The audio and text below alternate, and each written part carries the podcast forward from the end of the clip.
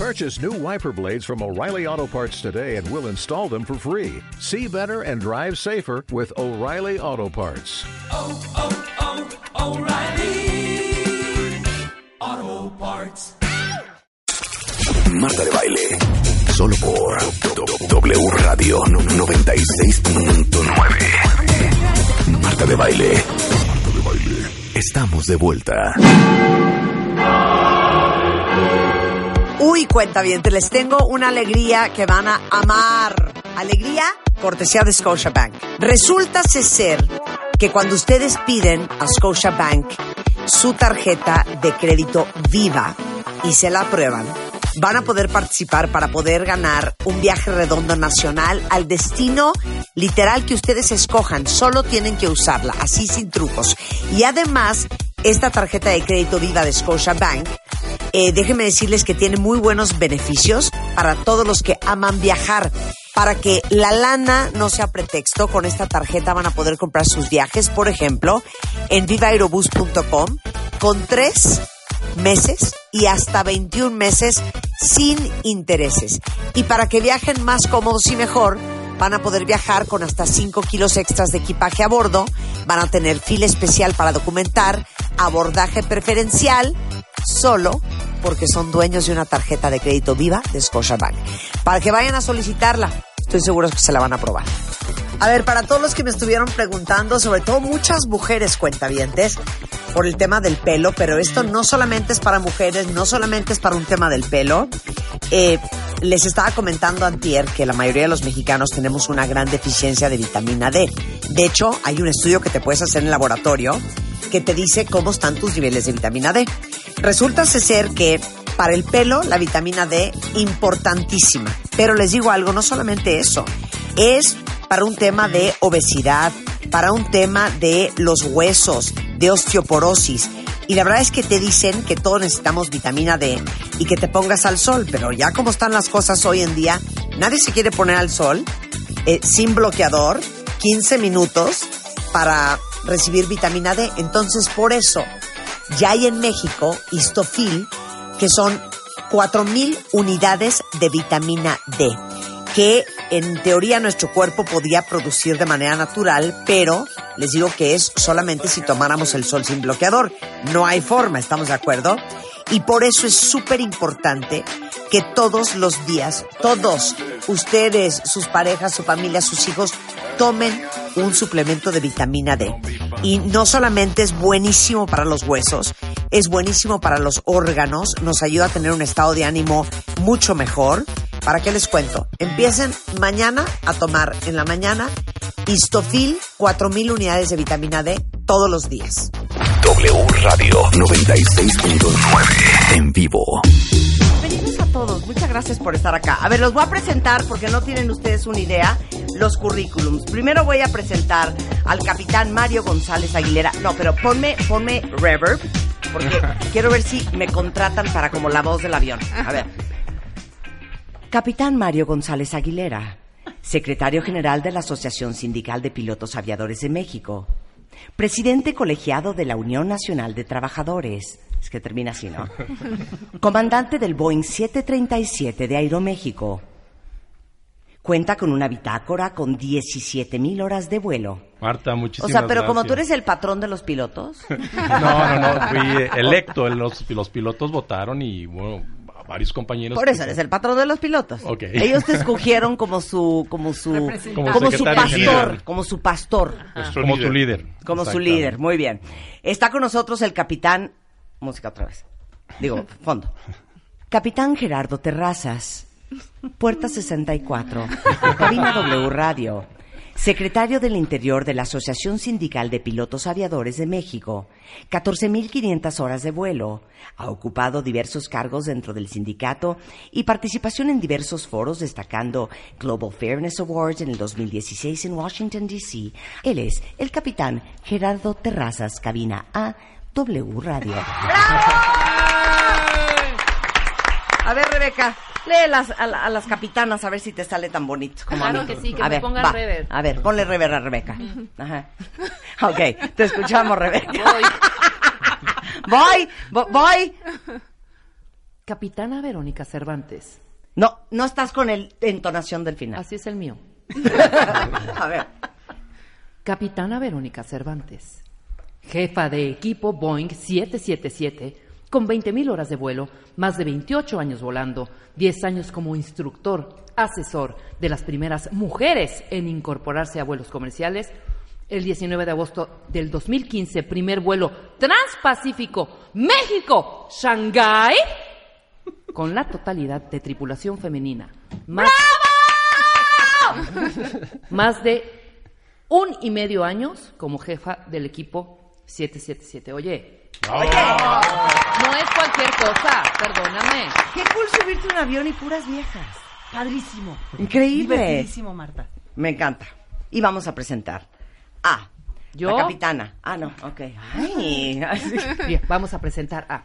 Ok, capitana Jessica Camullas. No, capitana Jessica Camullas.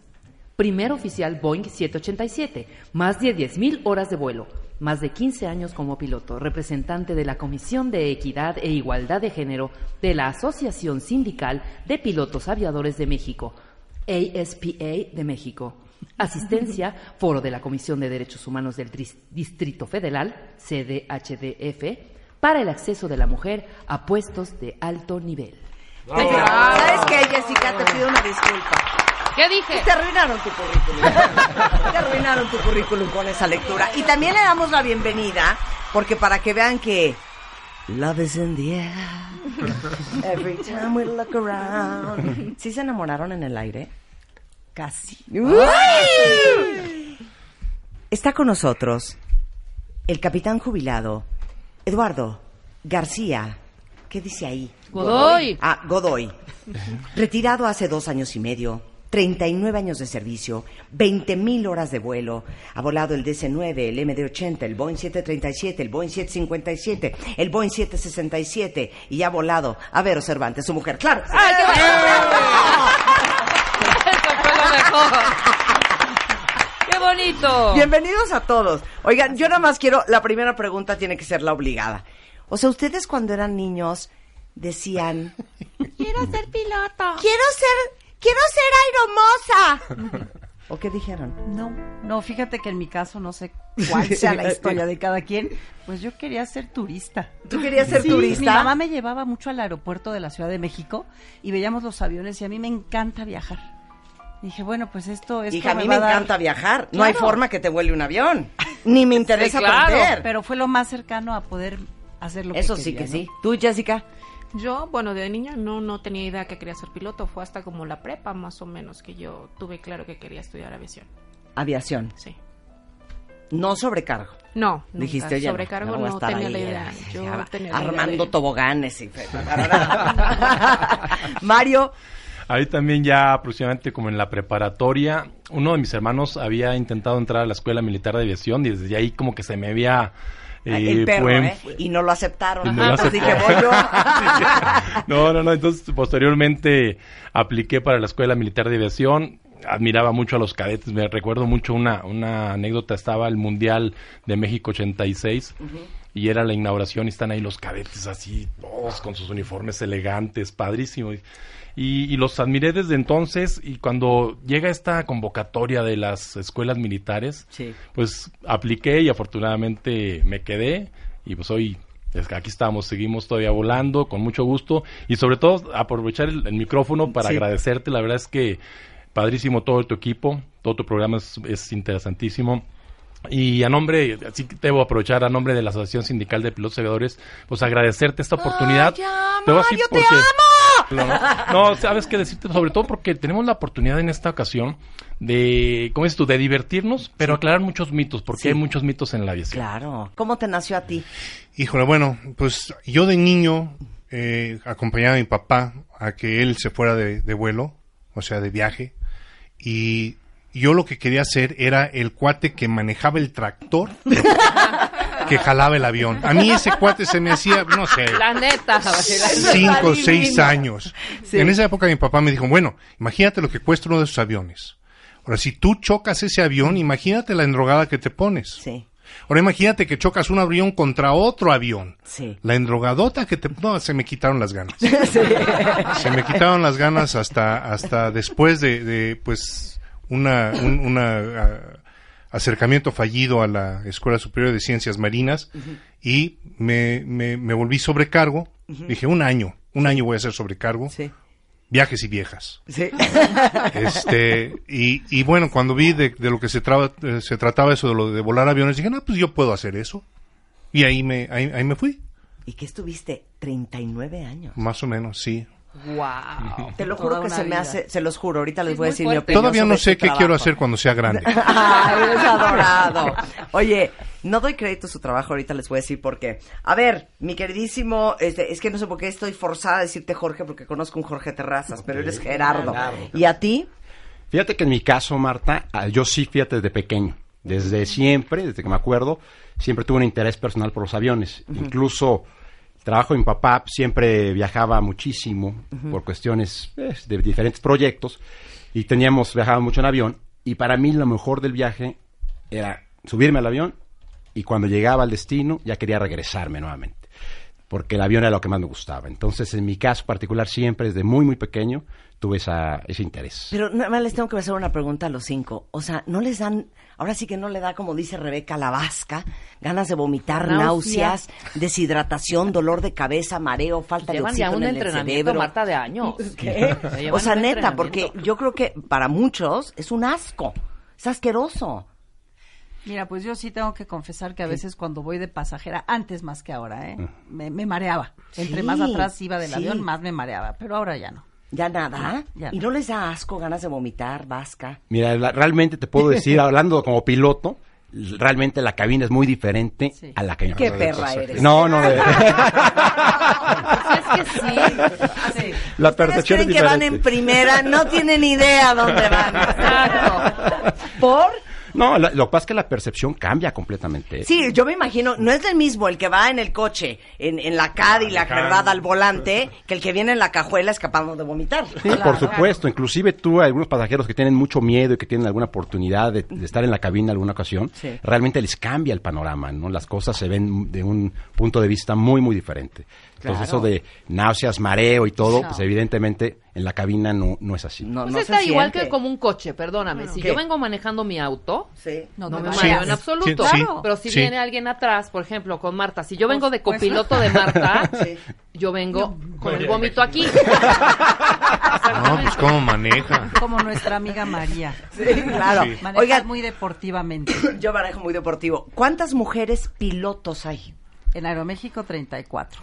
En total, lo que en, en las empresas que tenemos contrato colectivo son 74 compañeras. pilotos, sea, que- y cada, di- cada año se incrementa y se más. incrementa. Nunca me ha tocado un vuelo con una mujer. A mí sí. No. Te la Nunca. mejor experiencia de mi vida. No sabes qué. Ay, bueno, sí. Rebeca. ¿Qué te voy a decir una cosa. ¿Qué tal esta una cosa. lambiscona? No, Fue la mejor decir experiencia de mi vida. ¿Y los hombres qué?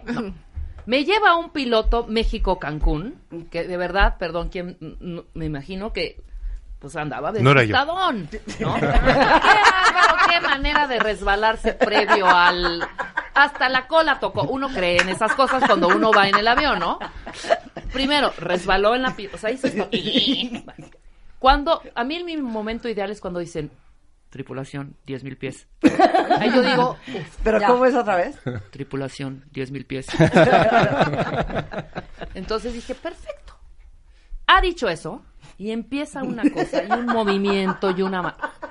Y entonces yo no me puse tan nerviosa hasta que empecé a ver las reacciones de, sobre todo de unos japoneses que son bastante tranquilos. El japonés se puede estar cayendo el avión y van jetones hasta babeando. Bueno, Hasta empiezo a ver que el, los que el- ojos. que el japonés agarra la manita de la japonesa o de la china o de la coreana. Un movimiento espantoso, horrendo. Entonces yo me pongo a ver la, la ventanita y dije, cuando yo ya veo clarito, Sí. ¿no? Ya pasó el rollo. Sí. Dicho y hecho. A los cinco minutos se vio clarito y ya no. Espantoso Lolo. La manera de aterrizar peor. O yo así de, sí, sí lo endereza, sí lo endereza. Me regreso con una piloto. Pero yo ya, nerviosa, y cuando oigo, la capitana dije, en la madre. Si la ida fue así, el regreso ya veo, güey. No, el gen- mejor vuelo, o sea, yo de O verdad sea, los sientes admiro. que son más delicadas. Más que nada te voy a decir que- cómo veo yo. Los pilotos son como los anestesiólogos, ¿sabes? ¿Cómo? En el momento que despiertas de la operación y ves, te vale madre el doctor, le besas la mano al anestesiólogo que te sacó. Cuando el piloto te logra aterrizar sana y salva, ya, es lo mismo, Sí, claro. ¿sabes? O sea, un beso en la si, boca. no, si no hubo sangre y el avión está en una sola pieza, fue a la bueno. pilota, la- hasta A ver, los teléfonos nos ¿Qué dimos. onda con el aterrizaje? Pues mira, la Porque a veces le sale bien y a veces de veras. Pues yo digo De veras. que hagamos De por veras. orden. A ver, hagamos ¿qué? por orden. A ver, ¿qué? Por orden primero. Ok. Lo más eh, que es peligroso, los momentos más peligrosos que Ok. primero del despegue. Según Rebeca, que el despegue y antes de los 10 mil y los primeros 15 minutos de vuelo es donde te puedes morir. Sí, definitivamente. Yo son- voy contando ¿Qué? y digo, Es lo más ¿Sí? crítico. sí. O sea, lo- la parte, nosotros dividimos ahora sí que el vuelo en diferentes etapas, el ascenso, el, el despegue, el ascenso, el crucero, lo que es toda la aproximación y el aterrizaje. Y efectivamente, lo que es la parte del despegue es la más, Más crítica crítico. porque no tienes velocidad y no tienes altura. ¿Cómo, Mario? Pero déjame decirte lo, lo bueno, lo interesante, lo importante. Eh, los pilotos aviadores de todas las empresas este, pasamos a adiestramientos muy rigurosos y donde te ponen una y otra vez falla de motor después del despegue o antes del despegue para que lo, ahora sí que te lo sepas de cabo a rabo. Entonces, de tal suerte que aquel piloto que no eh, aprueba esas vale la redundancia, esas pruebas, esas prácticas, pues no puede irse a la línea hasta que no estén todas perfectamente Ajá.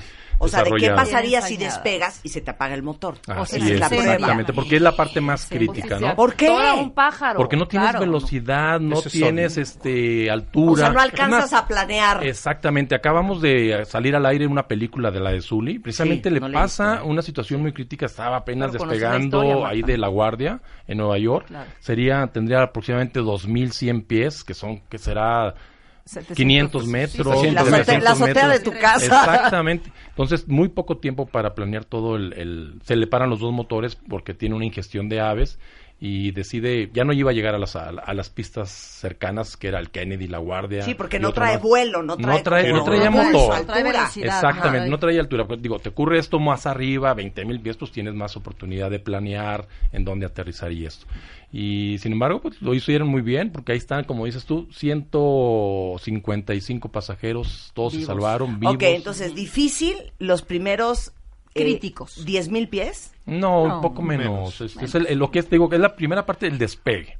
Después del despegue que dura aproximadamente hasta Tres minutos. unos tres minutos, Sí. y 1500 El, el pies. ascenso inicial es, Ya es más tranquilo. es- o sea, subiendo el tren. O sea, ¿cuándo puede uno tener paz? Es lo Tres único que minutos, quiero saber. yo cuento Desde con que mi te reloj subes al tres avión. La verdad es que Claro. puedes tener paz en cualquier momento del vuelo. O sea, el volar en avión es más seguro que estar sentado aquí en tu cabina. O sea, en tu cabina de, de- de sonido, no en la cabina de vuelo.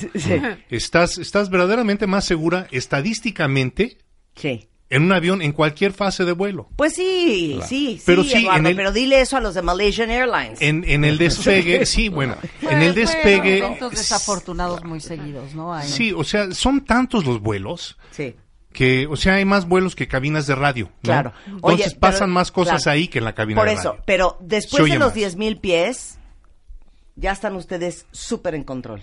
Sí, claro, o sea, No, ya sé que están en control desde que les pegan, tiempo. pero ya 10 mil pies, ¿estamos bien? sí, a 10.000 pies llama- es lo que llamamos abajo una cabina estéril, donde nadie puede tener ninguna distracción que no sea el vuelo en sí. Entonces ya arriba de 10.000 pies, evidentemente ya las condiciones, nada más no en cabina, sino de tráfico, terminal, otros aviones en el área, es- Sí. empieza a disminuir y evidentemente empieza a entrar a la etapa ya afuera de esas eh, grandes áreas congestionadas y evidentemente eh, baja todo ese, ese, tipo- ese, ese estrés Ok, de trabajo. ok, aterrizaje.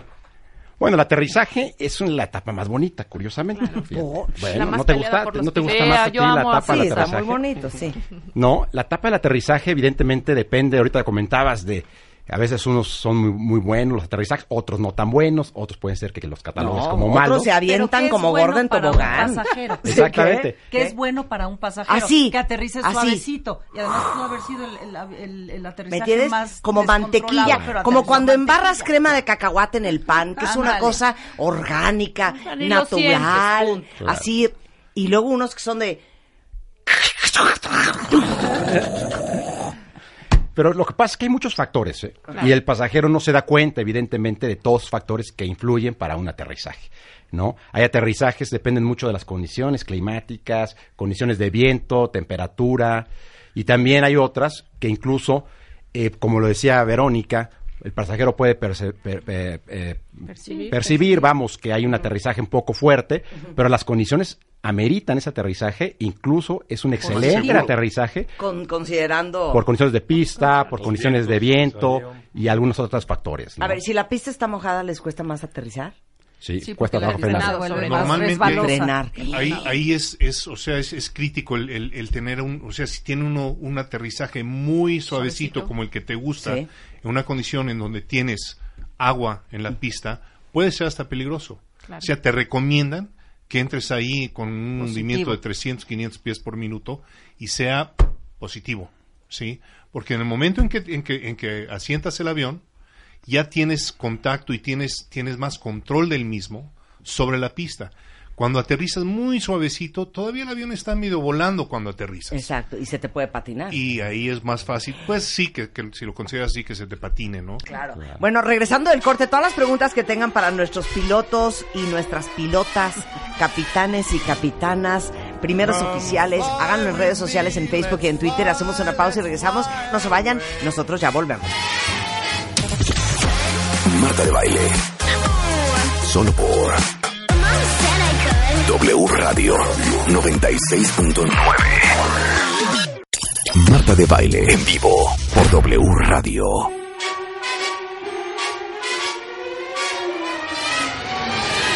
Estamos aquí con cinco pilotos, capitanes, capitanas, eh, primeros oficiales de Aeroméxico y nos están contando todas las peripecias. Vamos a aclarar todos los mitos, todas las dudas que tienen los cuentavientes. Y no saben la cantidad de mails y de tweets y de Facebooks de amor, admiración, miedo, lujuria. Hay lujuria. en el. Dice aquí una cuentaviente, a mí lo que más nerviosa me pone del avión son los pilotos encantadores. Ándale. Ya, ligadora. Dice aquí una cuenta mi hija tiene 17 años y quiere ser piloto. ¿Dónde puede estudiar? ¿Cuántos años? ¿Cuánto cuesta? Todo eso contéstelo de volada. De volada Mario. te lo contesto. Puedes estudiar la carrera en escuelas en México, escuelas civiles, eh, un promedio de dos años, o también te puedes ir a Estados Unidos. Y precisamente, rap- rapidísimo aprovecho, y es una iniciativa que está promoviendo mucho la Asociación Sindical de Pilotos, es que a lo mejor tú no lo sabes, pero en las universidades públicas se gradúan cada semestre, cada año, miles de doctores, miles de licenciados, miles de arquitectos, y hasta el día de hoy no existe una sola universidad pública que haya graduado un solo piloto aviador. Y no es justo para miles de mexicanos, jóvenes talentosos, Que que, no tienen los recursos claro. porque la carrera es cara. Claro. Que quisieran ser pilotos y a lo mejor lo harían mejor que nosotros, Sí. porque son más talentosos que nosotros, pero no pueden porque ninguna eh, universidad se ha preocupado por impartir esta carrera.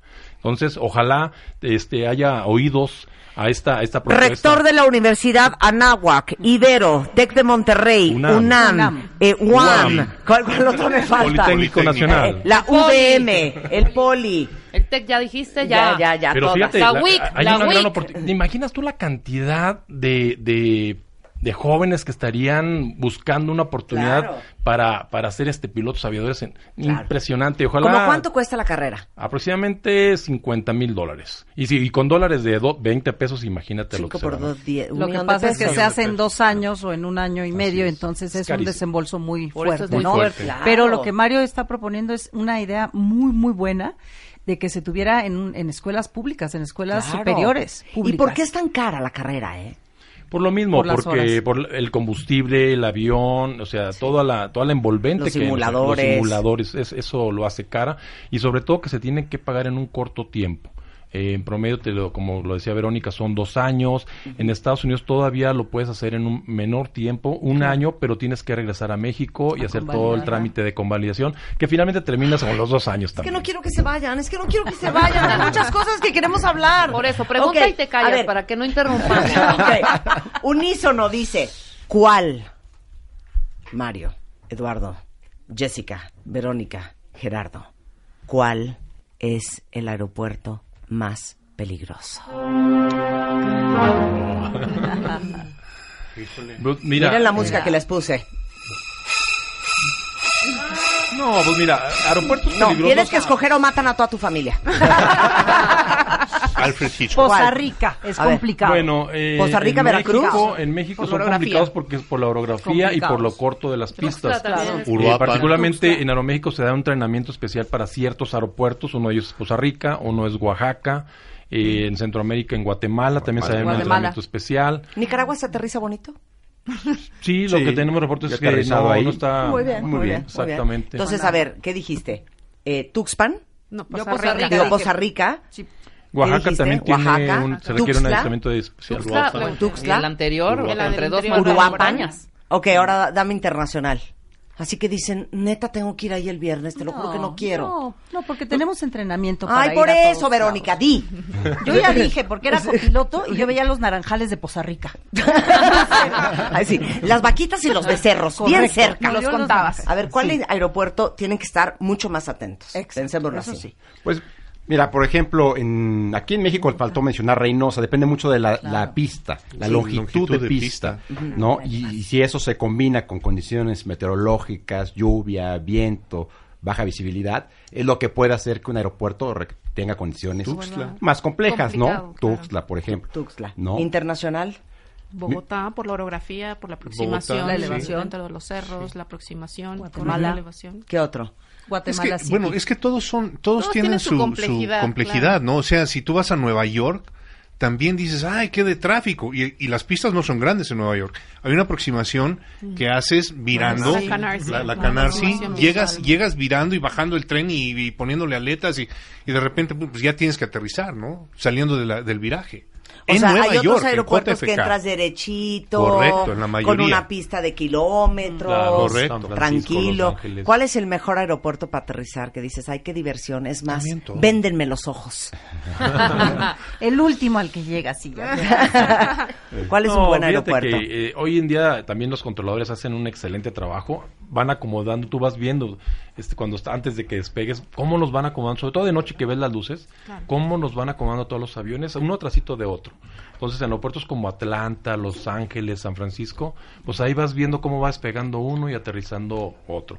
En la Ciudad de México no se nota tanto, pero hacen exactamente lo mismo, porque por los virajes, ya ves que pareciera que vas entrando por el periférico y miras a la izquierda sobre el Estadio Azul para aterrizar, y- pero lo hacen muy bien los controladores. Se- en, en México ya lo declararon en un aeropuerto saturado, tú lo sabes. Sí. Se hacen aproximadamente 58 operaciones por hora, o sea, casi una operación por minuto. O sea, Entonces, 58 vuelos por hora. Despegue su eh, aterrizaje. despegue aterrizaje, o sea, es complicado. Entonces eso pues se- requiere O sea, muy ¿le surge buen el nuevo manejo. aeropuerto? No, no, nos surge para hace 15 años. Híjole, mano. Oigan, díganme una cosa.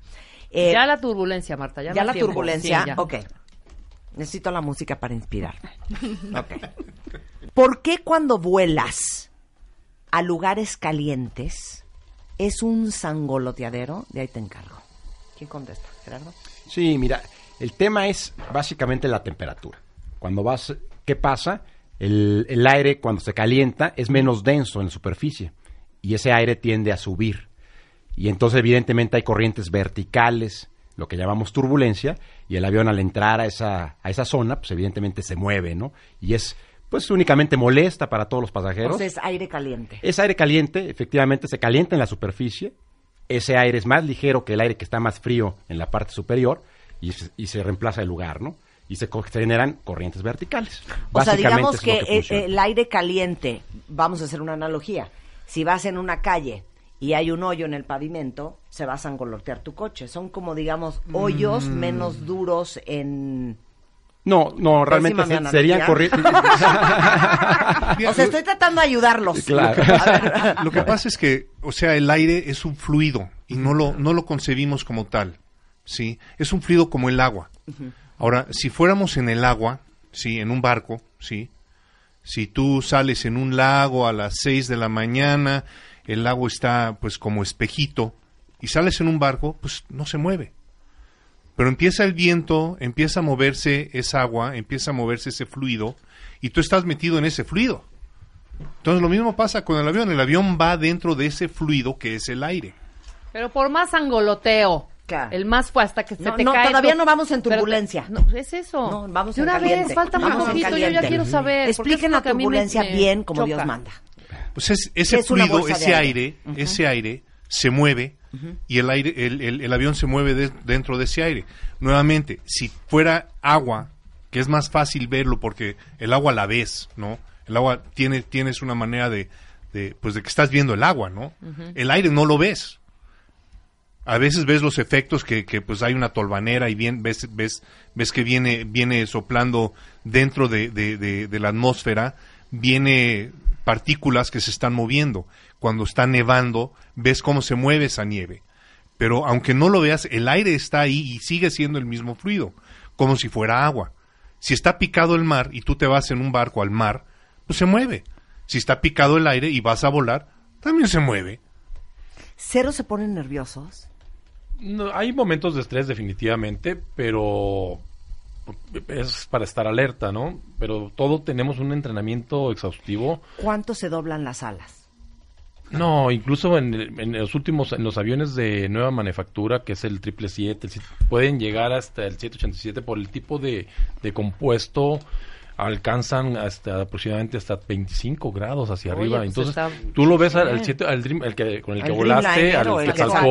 Ay, el lo ves como sus cosa. alas se, se levantan muy bonito, o sea, tiene una flexibilidad. bonito. Muy Sí, la verdad es que me, encanta, me encanta Que verlo aterrizar. Me encanta verlo aterrizar ese avión, este, y cómo se posa al aterrizar, ¿no? Eh, ¿Qué es lo más tiene- peligroso es- de una bolsa de aire, Mario? pues una de las cosas es este el, el- es muy no es, no es confortable el vuelo definitivamente es molesto hay mucha vibración. Eh, eh, en esta etapa del invierno es cuando más las empezamos a sentir en los vuelos a alto nivel por las Los corrientes de chorro. En las corrientes de chorro sobre todo hacia, más hacia el norte del país o los vuelos hacia Europa se siente bajan las en esta época eh, las corrientes de chorro este, ahí puedes encontrar eh, corriente de chorro con una velocidad cercana a los 250 kilómetros por hora. Entonces, como se van, son como corrientes marinas que van circulando. Entonces, conforme vas, en- vas tú con una trayectoria y conforme te vas encontrando con esa corriente de chorro, va provocando ese, ese movimiento. movimiento. del avión. Entonces, son corrientes que traen velocidades por arriba de los 200 kilómetros por hora. Evidentemente, pues se, se, se siente. ¿no? Ok. Una turbulencia Sí. puede tirar el avión. No, tirarlo no. O sea, sí puedes tener descensos. En los casos más graves, la- nosotros las tenemos categorizada las, la turbulencia. Eh, hasta la, la más grave pues es la, la severa, ¿no? Tenemos la, la moderada y la severa son las más complicadas. Y regularmente, en una severa lo que tienes que salir de esa de ese espacio, de ese espacio para que no te afecte tanto. ¿Qué es lo que hacemos? Regularmente lo primero es bajar la velocidad y buscar un nivel de vuelo más bajo o más alto según lo que convenga y según lo que hayan reportado los pilotos que ya pasaron por esa zona.